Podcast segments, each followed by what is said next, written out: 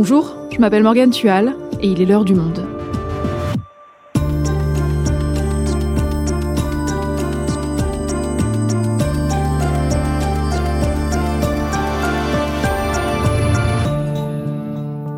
Aujourd'hui, Sainte-Soline, le nom de ce village des Deux-Sèvres restera longtemps un symbole de la lutte écologiste contre les méga-bassines. Le 25 mars, une manifestation en opposition à un projet de construction a dégénéré. À l'heure où nous enregistrons cet épisode, une personne est encore entre la vie et la mort. Les organisateurs dénombrent 200 manifestants blessés, dont 40 grièvement, et le parquet de a recensé 47 gendarmes blessés. Comment en est-on arrivé à un tel degré de violence? Rémi Barou est journaliste au service Planète du Monde. Il était à Sainte-Soline ce jour-là pour couvrir la manifestation. Il nous raconte. Méga bassine, que s'est-il passé à Sainte-Soline? Un épisode d'Esther Michon, Doralie Mensa et Cyrielle Bedu. Réalisation Amandine Robillard.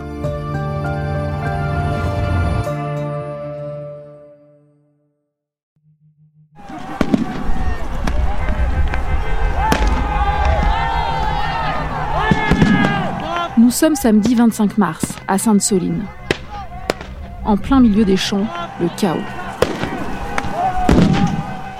D'un côté, des manifestants venus protester contre un projet de méga-bassine. De l'autre, des forces de l'ordre chargées de protéger le chantier.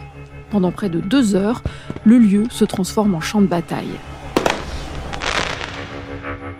Des grenades lacrymogènes sont tirées par milliers. Des manifestants masqués, équipés de parapluies en guise de boucliers, se ruent sur les lacrymos fumantes tombées à terre pour les recouvrir de sable. Sous les nuages de fumée, les pierres, les projectiles fusent, des voitures de gendarmes brûlent.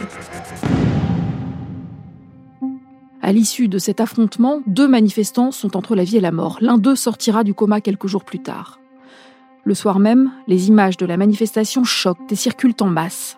Depuis, les déclarations s'enchaînent. Côté organisateurs et manifestants, on fustige une violence sans pareille de la part des forces de l'ordre, comme Julien Leguet, porte-parole du collectif Bassine Non Merci, l'eurodéputé ELV Benoît Biteau, ou encore cette manifestante retraitée Kitty Rouet. Il n'avait jamais assisté à une opération de répression et de, de violence policière aussi massive. On est sur un, une manifestation familiale, euh, je, je, vous le dis, hein, des, des, des, enfants dans des poussettes. Euh, et euh, au moment où on arrive, euh, on, on, a euh, des lacrymos, des bombes assourdissantes, des, des, des, grenades de désencerclement. Les, les, gens qui sont là sont pas venus là pour ça, quoi. Vraiment, les violences policières ont été démesurées à Sainte-Soline mais il fallait être sur place pour se rendre compte à quel point il y avait. Mais on, on se serait cru en guerre. Hein. Côté gouvernement, Elisabeth Borne, Gérald Darmanin, Emmanuel Macron tous dénoncent l'ultra-violence de certains manifestants envers les policiers et gendarmes.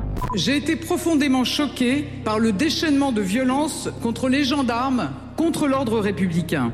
Je constate comme vous l'extrême violence de certains groupes. Vous avez des milliers de gens qui étaient simplement venus pour faire la guerre. C'est inacceptable.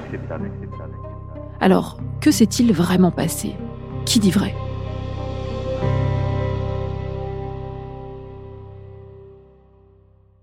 Rémi, tu as l'habitude de couvrir pour le monde les actions militantes écologistes. Tu as souvent été à la ZAD de Notre-Dame-des-Landes, tu as été au barrage de Sivins, et il y a quelques jours, le 25 mars, tu étais à Sainte-Soline où une grande manifestation interdite par la préfecture des Deux-Sèvres a pourtant eu lieu.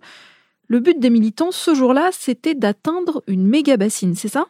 Tout à fait. L'objectif était clair, nous irons sur le chantier de cette méga bassine de Sainte-Soline, nous y plantons des drapeaux, c'était le côté un peu ludique, mais nous ferons en sorte que ce chantier ne puisse pas se concrétiser et que cette bassine ne puisse pas être construite. Il faut savoir juste que cette bassine, elle n'est pas bâchée, il n'y a pas d'eau, donc elle est encore en devenir.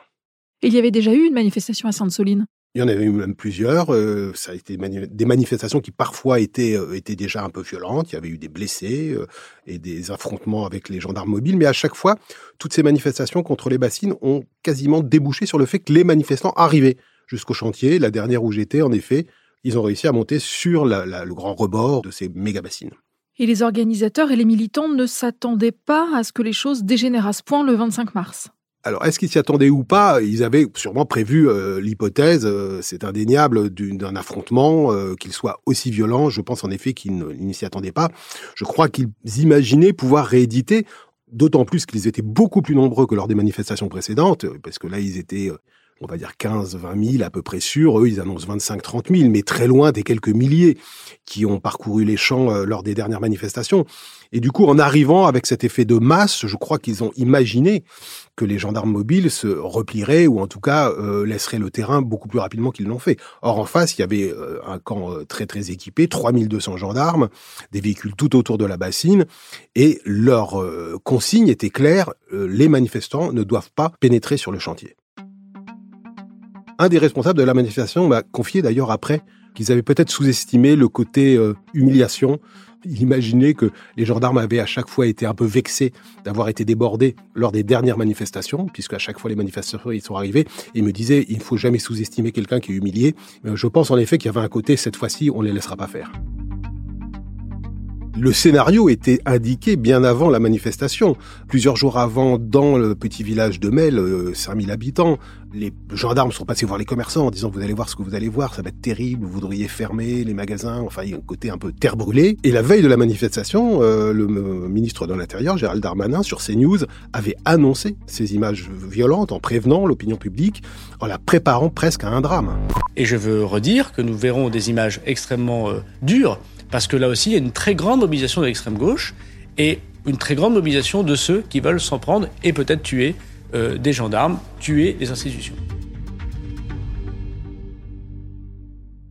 Et on arrive donc ce fameux 25 mars. Où te trouves-tu, Rémi, le matin? Et quelle est l'ambiance sur place? Je m'attendais à ce qu'il y ait du monde, mais j'ai été sidéré par le nombre de voitures carrées dans les champs tout autour, avec des plaques d'immatriculation venant de la France entière. Je suis donc arrivé tôt le matin, euh, dans un champ très boueux, un champ qu'avait prêté un agriculteur dans lequel ils avaient construit le camp de base, donc des grandes, des grandes tentes pour euh, abriter les médics, les médecins, donc euh, un stand presse d'ailleurs, et puis des grands marabouts pour aller pouvoir tenir des réunions. Je suis arrivé vers 8h30, 9h, le temps de marcher dans la boue, puisqu'il fallait marcher longtemps, rejoindre euh, donc le, gros des manifestants qui étaient rassemblés autour d'une sorte de remorque sur lequel les euh, principaux organisateurs, on va dire, de la Confédération paysanne, des soulèvements de la terre et de Bassine Non Merci, haranguaient et préparaient les manifestants en leur donnant les consignes pour la manifestation. Et l'objectif était clair, nous irons jusqu'à la bassine. Ce qui se passe aujourd'hui, cette convergence des luttes, pour l'eau, c'est la même que pour les retraites. C'est la même violence qu'on nous met. On nous pique notre travail, notre eau, et c'est pour quelques-uns. Et ça, c'est pas normal. L'État policier protège ça. Les gens faisaient évidemment le lien en permanence avec le contexte de mobilisation sociale, les manifestations qui se tendent sur la question des retraites, et euh, l'ensemble de la foule, euh, quel que soit d'ailleurs son, âge, euh, son origine, sa tenue vestimentaire, était très très porté sur le HACAP, c'est-à-dire All Cops un climat très très anti-police, renforcé par l'idée que suggéraient les organisateurs que en face, il y aurait les gendarmes qu'il faudrait dégager, en tout cas faire partir avant d'atteindre la bassine.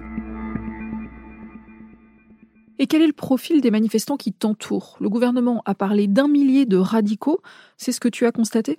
Alors, le terme de radical, on, en avait déjà parlé ici même, mhm. euh, est, quelque chose qui est très relatif. Il y avait vraiment un climat, comme ils disent, déter, c'est-à-dire déterminé. Tout le monde criant on y va, on y va, nos bassaran, nos bassaran, c'est-à-dire le no bassaran des bassines.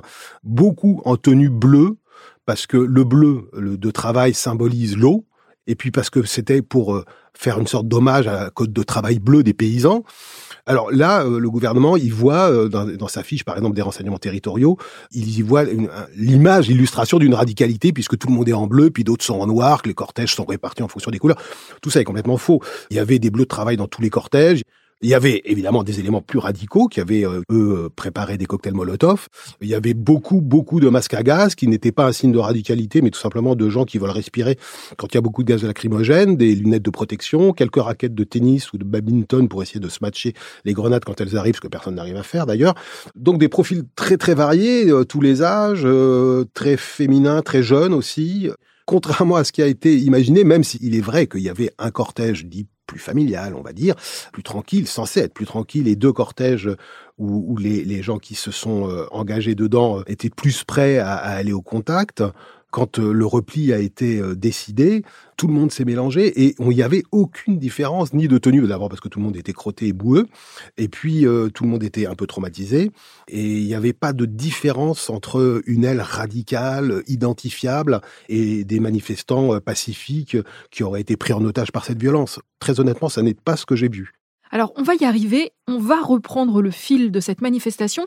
Le départ est donc donné vers 10h15. Oui, c'est ça, 10h, 10h15. Euh, ce qui est sûr, c'est que le premier cortège, euh, Loutarde Rose, démarre avec une immense représentation en bois de, de Loutarde, et puis euh, devant ce qu'ils appellent des bouées blocs avec euh, humour, c'est-à-dire des gens euh, munis d'énormes bouées là pour les enfants, ou pas d'ailleurs, des dauphins, des crocodiles, qui étaient censés faire les premières lignes, qui n'étaient pas un signe, on va dire, très, très violent de, de volonté de contact avec les gendarmes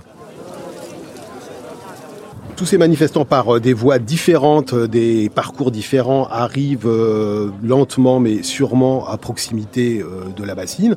Dans une ambiance très champêtre, on a même vu à un moment donné huit chevreuils gambader dans les champs, un peu paniqués par ce monde et pris en étau entre la ligne au loin des gendarmes mobiles toutes bleues avec les véhicules et ce cortège très multicolore qui arrivait en criant des slogans, nos bassaranes, etc. Et là, en une seconde, tout bascule.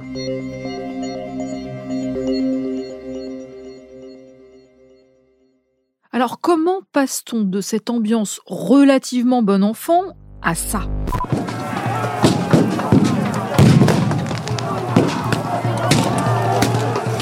La scène est assez bizarre parce qu'il y a un cortège massif avec donc cette fameuse outarde en bois, les, les grosses bouées là en tête, marchant à travers champs, contournant déjà un peu la bassine et le dispositif de gendarmes qui était à 200 mètres environ. Et au même moment, sur un chemin, un axe différent, arrive un cortège peut-être plus constitué, on va dire plus groupé, et qui prennent des tirs de grenades lacrymogènes euh, très très importants d'une certaine manière, une partie de la manifestation est spectatrice, dans une ambiance totalement euh, un peu surréaliste, c'est-à-dire une manifestation à la fois très calme, très massive, et une manifestation qui commence à, refluer parce que les gaz lacrymogènes ne facilitent pas euh, la progression, surtout quand elle est difficile dans la boue. Et puis le vent tournant, finalement le nuage se disperse, donc le cortège continue à avancer. Donc tout le monde se rapproche en fait de la bassine à une centaine de mètres devant euh, les gendarmes mobiles avec leur groupe de quad. équipés donc avec euh, un pilote et une personne derrière qui de temps en temps se lève et tire des grenades lacrymogènes et on saura après qu'ils ont aussi tiré des balles de défense avec les lanceurs de balles de défense, les fameux LBD, ce qui est totalement interdit puisque même le ministre de l'Intérieur a décidé qu'il y aurait une enquête pour savoir euh, quels étaient ces gendarmes. Et c'est là qu'on assiste à des scènes de chaos. La tension monte très très vite parce que euh, devant l'afflux de, grenades lacrymogènes, il faut savoir quand même que le, ministère de l'Intérieur a reconnu avoir tiré plus de 5000 grenades, ce qui pour un chiffre de 6000 manifestants que eux-mêmes annoncent, ça fait quand même euh, une grenade quasiment par manifestant.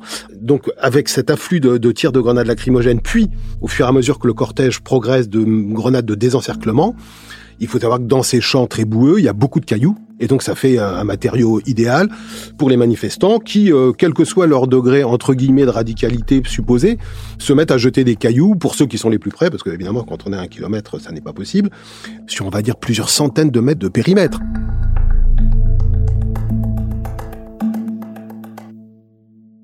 Et puis il y a un cortège qui s'approche euh, et, des groupes qui sont plus équipés, avec des boucliers, avec des casques, qui eux s'approchent beaucoup plus et qui là, en plus des jets de cailloux, jettent euh, des cocktails Molotov. Là, ça part très très vite. C'est d'une violence à cet endroit-là très forte. Mais encore une fois, c'est très très bizarre parce que une partie, la grande partie de la, manifestation n'a pas vu ça. Enfin, elle l'a vu à distance, mais l'a pas vécu. Et combien de temps ça dure ces scènes? La scène de violence, euh, l'affrontement même, il a duré euh, une heure et demie. Euh, très très concentré. Il y a trois véhicules de gendarmes qui ont été brûlés. Il y a aussi des blessés du côté des, gendarmes mobiles, plus de 200 du côté des, manifestants.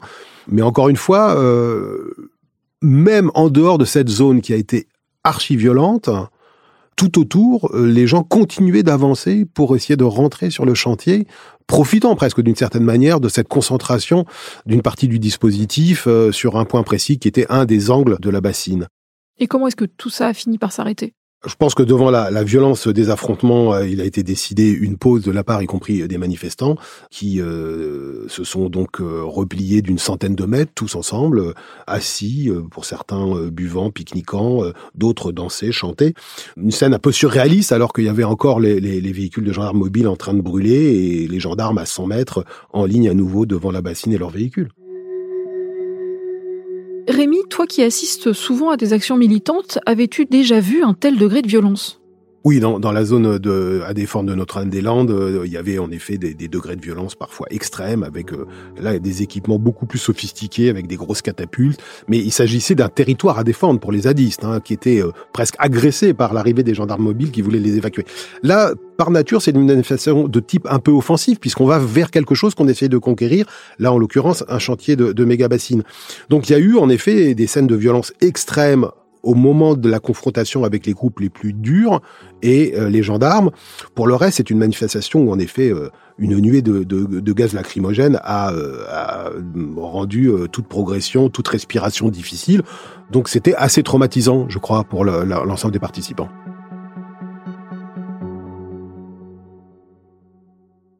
Sainte-Soline, c'était donc il y a plus d'une semaine, mais le déroulé des faits est encore l'objet de débats. Et je pense notamment à la question des secours. Un homme, Serge Duteuil-Graziani, est toujours dans le coma. Sa famille a porté plainte pour tentative de meurtre et entrave au secours. Elle estime, tout comme plusieurs associations, que les forces de l'ordre ont interdit au SAMU de se rendre sur place. Dans cet enregistrement téléphonique recueilli par Le Monde, on entend l'échange entre un médecin de la Ligue des droits de l'homme et un opérateur du SAMU. Il est 14h50. Oui, le SAMU, bonjour, la oui. oui, bonjour, euh, docteur à nouveau, c'est vous que j'ai eu tout à l'heure au téléphone? Oui. Ouais, super. Euh, vous, avez, euh, vous en êtes où là, du, de, la, de, la, plus grosse urgence absolue de, de, de ce que j'ai comme impression moi de loin? Alors, ben, alors, déjà, le problème, c'est que vous n'êtes pas sur place, donc euh, c'est un peu compliqué. Ouais, mais en fait, sur... on a eu un médecin sur place et on lui a expliqué la situation, c'est qu'on n'enverra pas des micros ou de moyens sûrs sur place parce qu'on a ordonnement envoyé par les forces de l'ordre. Ok. Est-ce que. Est-ce que. Euh, alors, moi, je suis avec des observateurs de la Ligue des droits de l'homme qui disent que euh, leurs observateurs sur place euh, disent que c'est calme depuis 30 minutes et que donc il est possible d'intervenir. Je suis d'accord avec vous, vous n'êtes pas le premier à nous le dire. Le problème, c'est que c'est à l'appréciation des, des, des, forces de l'ordre et qu'on est sous le, un commandement qui n'est pas, qui n'est pas nous. Cet enregistrement accrédite donc la thèse d'une entrave par les forces de l'ordre, thèse totalement contestée par le gouvernement. Gérald Darmanin a affirmé que les secours sont arrivés dès qu'ils ont pu. Le SAMU, de son côté, a réagi sur Twitter et expliqué que lorsqu'une zone de danger immédiat est identifiée, les secours ne peuvent y intervenir. Alors Rémi, comment savoir? Eh ben, En regardant les, les montres au moment où les manifestants se replient. Il est 14 heures. À 14 heures, le gros des manifestants est reparti dans le champ et moi je peux assurer, pour euh, avoir été sur place, avoir pris même des photos avec donc l'eurodatage sur mon téléphone, qu'à 14h10, il n'y avait plus aucun conflit, aucun affrontement sur la zone où se trouvaient euh, les blessés les plus graves. Donc ce n'était pas une zone dangereuse. Ça n'était pas une zone dangereuse, sauf à considérer que la présence de manifestants, de milliers de manifestants à 100, 200 mètres assis dans le champ constituait une menace. Alors évidemment, pour les gendarmes mobiles, le fait que les gens restent à proximité de la bassine constituait encore un risque qu'ils euh, veuillent retourner à l'affrontement et essayer à nouveau de pénétrer sur le chantier. Mais pour les secours, pour le SAMU, la perception qu'ils pouvaient en avoir, c'était que tout le monde voulait laisser faire les médecins. Et quelles sont les suites de cette journée de mobilisation, notamment sur le plan judiciaire? Je crois d'abord les suites, c'est une guerre de communication terrible, une guerre politique pour expliquer ce qui s'est passé, pour essayer de justifier ou pour essayer de se dédouaner, et que autour de cette guerre de communication, il faut faire la démonstration que soit les manifestants étaient là pour tuer, euh, ce qui a été annoncé par le ministère de l'Intérieur, soit euh, les manifestants disant euh, les gendarmes ont voulu aussi nous mettre en danger et voire nous, nous éliminer. Et du coup, il y a plusieurs enquêtes qui ont été diligentées. Il y a des enquêtes euh, au sein même euh, de la gendarmerie et de la police pour savoir euh, comment les, gestes de maintien de l'ordre ont été opérés. Il y a des enquêtes judiciaires qui sont diligentées pour essayer de savoir quels était le rôle exact de ces deux manifestants. Il faut savoir quand même que les gendarmes sont rentrés dans les chambres d'hôpital pour saisir les vêtements de ces deux manifestants alors qu'ils étaient dans le coma. Et du côté des familles des deux blessés les plus graves, ils ont porté plainte contre X pour euh, tentative de meurtre et entrave volontaire à l'arrivée des secours. Il y a un autre blessé qui va euh, aussi euh, porter plainte dans les mêmes termes. Et il y a par ailleurs beaucoup de témoignages qui sont actuellement recueillis pour essayer de pouvoir euh, alerter le défenseur des droits. Et trois jours plus tard, j'ai donc décidé d'engager la dissolution des soulèvements de la Terre que je proposerai après contradictoire à un prochain Conseil des ministres. Cette décision du ministre de l'Intérieur, Gérald Darmanin, à quoi peut-elle servir? Monsieur Darmanin a donc euh, annoncé sa volonté de, vouloir dissoudre les soulèvements de la terre. Il faut savoir que c'est un réseau euh, constitué d'organisations, d'associations, euh, de groupes de militants informels. il ne trouvera pas un local central avec un bureau politique qu'il pourrait embastiller. Donc ça va être compliqué pour lui. Maintenant, derrière, il y a la volonté de cibler une des associations qui avait organisé la manifestation du 25 mars avec la Confédération paysanne et Bassine Non Merci.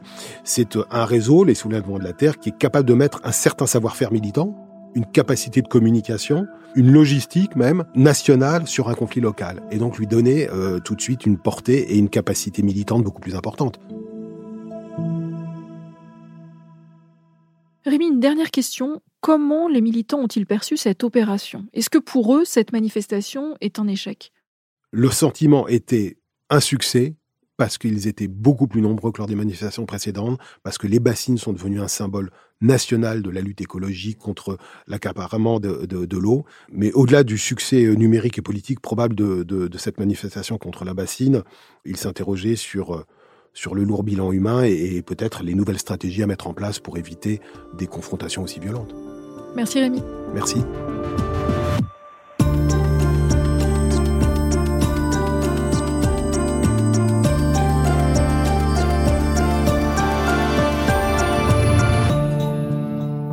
Si vous souhaitez en savoir plus sur la manifestation de Sainte-Soline, vous pouvez aller consulter les articles de Rémi Barou en vous abonnant sur notre site lemonde.fr.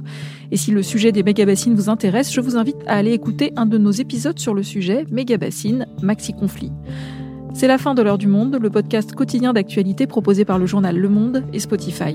Pour ne rater aucun épisode, vous pouvez vous abonner gratuitement au podcast sur Spotify ou nous retrouver chaque jour sur le site et l'application lemonde.fr. Si vous avez des remarques, des suggestions, des critiques, n'hésitez pas à nous envoyer un email à l'heure du monde L'heure du monde est publiée tous les matins du lundi au vendredi. On se retrouve donc très vite. À bientôt.